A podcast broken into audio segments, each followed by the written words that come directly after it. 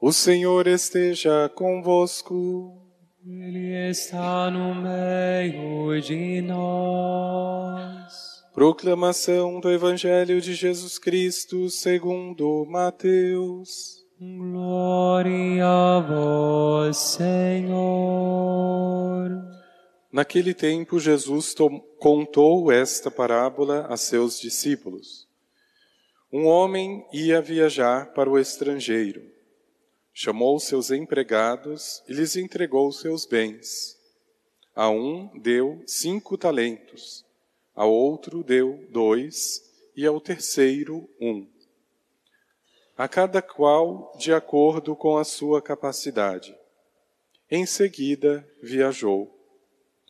O empregado que havia recebido cinco talentos saiu logo, trabalhou com eles e lucrou outros cinco. Do mesmo modo, o que havia recebido dois, lucrou outros dois. Mas aquele que havia recebido um só, saiu, cavou um buraco na terra e escondeu o dinheiro do seu patrão. Depois de muito tempo, o patrão voltou e foi acertar contas com os empregados. O empregado que havia recebido cinco talentos entregou-lhe mais cinco, dizendo: Senhor, tu me entregaste cinco talentos. Aqui estão mais cinco que lucrei. O patrão lhe disse: Muito bem, servo bom e fiel. Como foste fiel na administração de tão pouco, eu te confiarei muito mais. Vem participar da minha alegria. Chegou também o que havia recebido dois talentos e disse: Senhor, tu me entregaste dois talentos. Aqui estão mais dois que lucrei. O patrão lhe disse: Muito bem, servo bom e fiel. Como foste fiel na administração de tão pouco, eu te confiarei muito mais. Vem participar da minha alegria. Por fim chegou aquele que havia recebido um talento e disse: Senhor, sei que és um homem severo, pois colhes onde não plantaste e ceifas onde não semeaste. Por isso fiquei com medo e escondi o teu talento no chão. Aqui tens o que te pertence. O patrão lhe respondeu: Servo mau e preguiçoso, tu sabias que eu colho onde não plantei e ceifo onde não semeei. Então devias ter depositado o meu dinheiro no banco, para que ao voltar eu recebesse com juros o que me pertence. Em seguida o patrão ordenou: Tirai dele o talento e dai-o àquele que tem dez porque a todo aquele que tem será dado ainda mais e terá em abundância.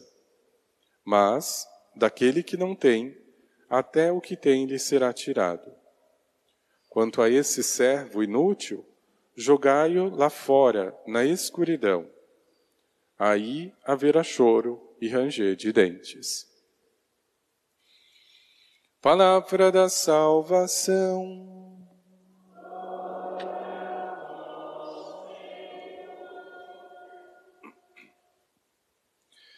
Felizes os que temem o Senhor e trilham seus caminhos. Com toda razão, esta também poderia ser considerada uma décima bem-aventurança, além de todas aquelas que nosso Senhor já enumera no próprio Evangelho de São Mateus. Aquele que teme o Senhor e trilha o seu caminho, é um bem-aventurado, é feliz. E perceba que na contramão está aquele empregado que recebeu um talento e que, na verdade, pode simbolizar, meu irmão, minha irmã, a própria vida diante de Deus. e por causa do medo e não do temor, esconde nesta terra a sua própria vida. É a imagem, veja, da pessoa que não teme a Deus, mas ao contrário, é da pessoa medrosa. O temor, meu irmão e minha irmã, é uma coisa, o medo é outra coisa. O temor de Deus é impulso para Deus. É trabalhar as cinco moedas para que venham então cinco outras. O medo é deixar-se nesta terra, nesse mundo, e não ter nem a capacidade de olhar para o céu e lembrar de onde viemos. Não. A vida recebida, o dom, a pessoa gasta nessa terra. Vaidade, churrasco, prostituição, mentiras. Veja, a pessoa não consegue mais perceber que, como aliás o salmo lembra muito bem, aquele que teme o Senhor e que segue seus caminhos é feliz na felicidade verdadeira e eterna, ainda que a felicidade terrena e passageira se comprometa. Essa alma, essa pessoa, essa moeda, não está preocupada com essa terra e por isso ela não tem medo. Perceba, meu irmão e minha irmã, como aqueles que estão tão enraizados neste mundo são as pessoas que mais têm medo da morte, por exemplo. É claro, a esperança está aqui. A esperança acaba exatamente junto com a própria vida desse mundo. Mas aquele que teme o Senhor, que é muito diferente de medo, porque temer a Deus significa respeitar o Senhor, o seu coração pode se dizer está muito mais naquilo que é de Deus, naquilo que é do alto, do que propriamente nas coisas da terra.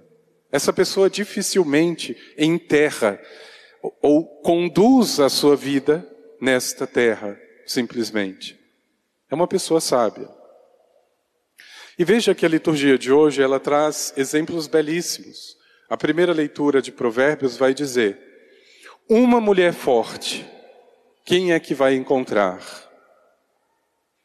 Meu irmão, minha irmã, essa mulher vale muito mais do que joias, diz o provérbio. Mas perceba como a palavra de Deus entende uma mulher muito diferente do feminismo hoje tão em voga. A mulher forte, diferente daquilo que se pensa, é uma mulher temente a Deus. Veja, quando o ser humano começa a colocar a sua esperança na sua beleza e no seu encanto, e principalmente a mulher, ela tem um encanto e uma beleza natural. A palavra de Deus responde para estas: que colocam a confiança no seu encanto e na sua beleza. O encanto é enganador. Você está sendo enganada. A beleza é passageira. Você vai perder a sua beleza. A mulher, por outro lado, a mulher que teme ao Senhor, essa sim merece louvor. Pode ser que não tenha encanto, pode ser que não seja tão bela, mas tem o que precisa. Meu irmão, minha irmã, é a luta que o mundo trava, e não estou dizendo apenas com as mulheres, mas também com elas. Perceba como essa onda maligna chamada feminismo vai tirando aquilo que é próprio da mulher e vai deixando nas costas dela uma culpa que ela não precisa carregar. Por exemplo, para uma feminista de raiz, o fato de você gerar um filho, o fato da mulher gerar um filho, é um peso, é um absurdo, é uma contradição. A mulher tem que ser livre, ela tem que trabalhar, ela tem que cuidar da própria vida, mesmo que ela seja casada, ela tem que ser independente. Veja, a falácia do feminismo deixa a mulher com a culpa se porventura ela quiser dar um passo na sua própria fé. Eu quero ser mãe. Eu quero perder a minha vida. Eu não preciso pedir licença. Minha irmã, você não precisa pedir licença para entregar a tua vida. E veja a contradição. Então, o feminismo carrega a mulher de culpa porque ela não pode ter filho, ela tem que ser autossuficiente, ela tem que ser independente. E ela usa uma palavra ainda mais maligna, ela tem que ser empoderada para ser mulher. A palavra de Deus, na verdade, está dizendo exatamente o contrário. Coloque a tua confiança no encanto e na tua beleza. Você vai perder isso. Mas por outro lado, coloque a tua confiança em Deus. É impressionante, meu irmão, minha irmã. Veja, como de fato os dias do inimigo estão exatamente contados. Se é verdade que nós estamos vendo muitas guerras e muitas situações desastrosas, também é verdade que a igreja está se levantando, a igreja fiel de nosso Senhor. Isso é maravilhoso. Os casais jovens hoje não estão parando no primeiro filho. Conheço casais que já têm cinco, seis, casais jovens. Isso é maravilhoso. Os sacerdotes que hoje estão sendo recém-ordenados, formados na maldita teologia da libertação, estão sacudindo a poeira do pé para essa maldição que entrou na igreja.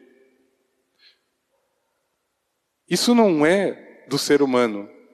Deus está suscitando novos sacerdotes fiéis à doutrina católica ao contrário dos teólogos da libertação e desta nuvem negra que paira sobre a igreja.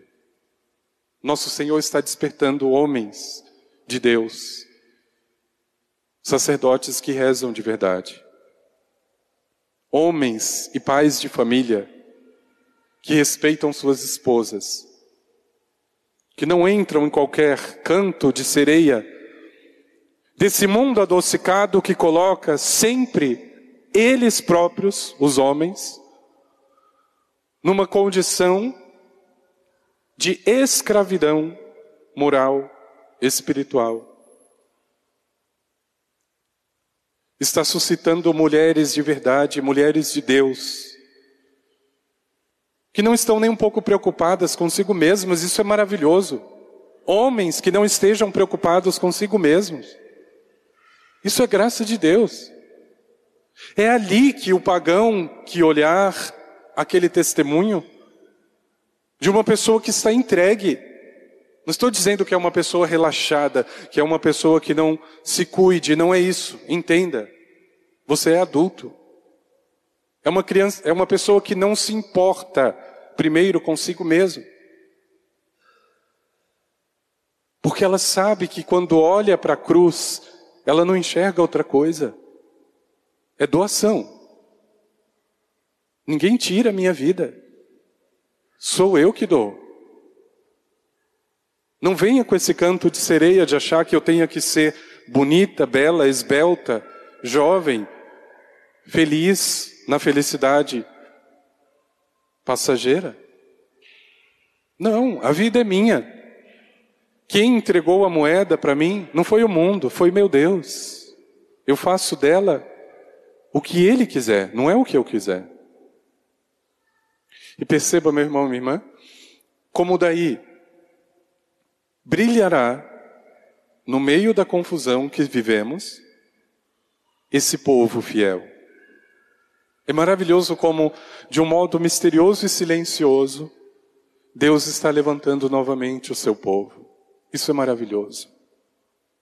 Por mais trágico que seja, na verdade eu já nem assisto TV por causa disso, é tudo porcaria. Por mais difícil que seja, um rebento da estirpe de Davi continua a brotar. E por isso, meu irmão, minha irmã, essa felicidade ou essa bem-aventurança proclamada pelo Salmo é assumir em primeira pessoa. Porque, aliás, a felicidade é o desejo, é o anseio de todo e qualquer ser humano. Mas a felicidade é uma disputa. Infelizmente, aquilo que é mais medíocre e superficial é muito mais vistoso, a propaganda é muito maior. Mas aquilo que é profundo geralmente está escondido. O que dá a vida para uma árvore não são suas folhas, é aquilo que está escondido, é a sua raiz. É aquilo que ninguém vê, não tem aplauso e muito menos holofote, mas tem força. Não é o vento que vai derrubar, tem raiz. E por isso, meu irmão, minha irmã, se pudesse chamar da décima bem-aventurança, porque o salmo diz: temer o Senhor, trilhar o seu caminho, é uma felicidade. Por isso, pedir a Ele a graça do verdadeiro temor, que não é o medo, ao contrário, é impulso. É você ter a força escondida, mas ao mesmo tempo verdadeira, que me coloca na direção, que me põe a caminho, junto com o nosso Senhor. Perceba, meu irmão, minha irmã, deixado ou entregue a si mesmo, o ser humano, ele vai diminuindo o peso da sua cruz, ele vai buscando o atalho sempre menor e mais fácil. Mas perceba que, exatamente no temor, aquele que é de fato temente a Deus, veja, ele já esqueceu de si mesmo. A cruz pode ser mais ou menos pesada, o caminho pode ser mais ou menos longo, isso já não importa. E por isso que a verdadeira mulher, como lembra o livro do Provérbios, a mulher forte é aquela que teme ao Senhor. Não é aquela que tem e que usa o seu encanto e a sua beleza.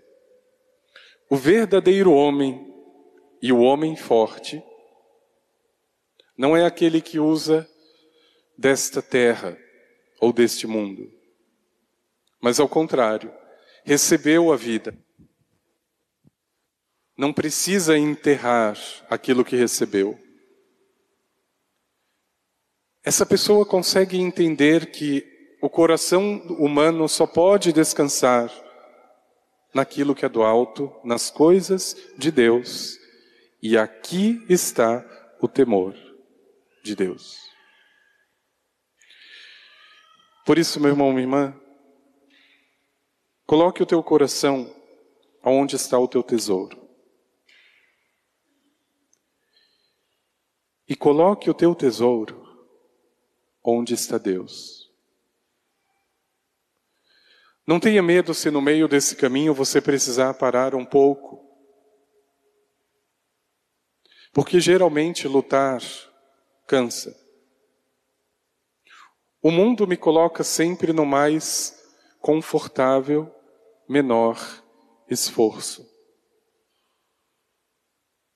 E por isso estamos criando filhos tão fracos. Meu irmão, minha irmã, veja. Se você quiser ajudar a salvação do teu filho, não queira sofrer no lugar dele. Deixe ele sofrer um pouco. Existem pais tão desequilibrados que dizem: Eu não quero que meu filho passe pelo que eu passei. Não, meu irmão, ele tem que passar. E se for da vontade de Deus, que passe por coisa até mais difícil. Porque o que me manteve em pé até hoje não foi passar a mãozinha na cabeça quando eu estava errado, não foi isso. Quando eu caí na lama, eu penei para me levantar. Papai e mamãe não foram lá me bajular, não. Se eu estou em pé hoje, se eu estou em pé hoje, é pela graça de Deus e pela maturidade de meus pais. Pessoas sofridas.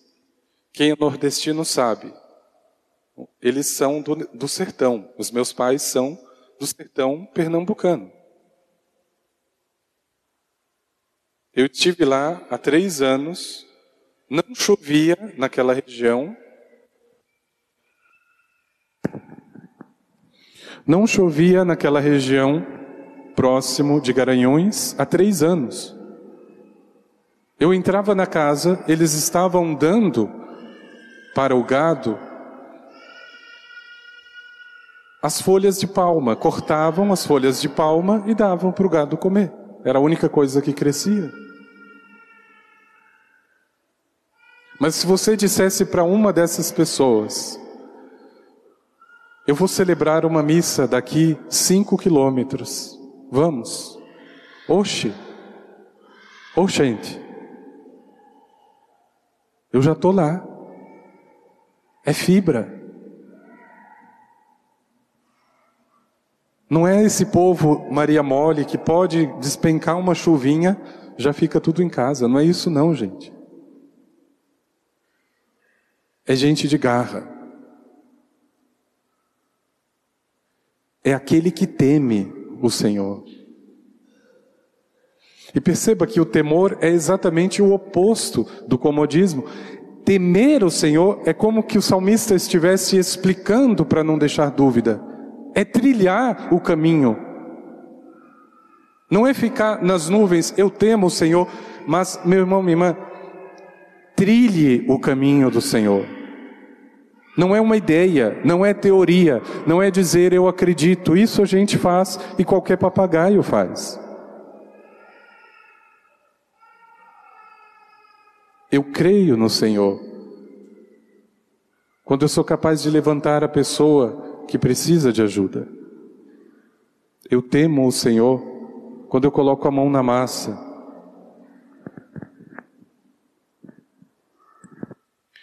Eu temo o Senhor quando de fato eu me coloco como um homem, uma mulher, como lembra o próprio livro dos Provérbios, que vale por uma joia, é forte, é sábio, é humilde, é desapegado. Que na tua vida, meu irmão, minha irmã, você também consiga compreender o segredo das coisas pequenas. E mais ainda, o que significa a fundo temer o Senhor. Deixar de, de lado todos os medos, porque isso só paralisa a minha vida. Aliás, nosso Senhor repete tantas vezes: não tenhais medo. O que não significa que eu não devo temer a Deus respeitar, venerar, buscar o nosso Deus. Vamos pedir ao Senhor.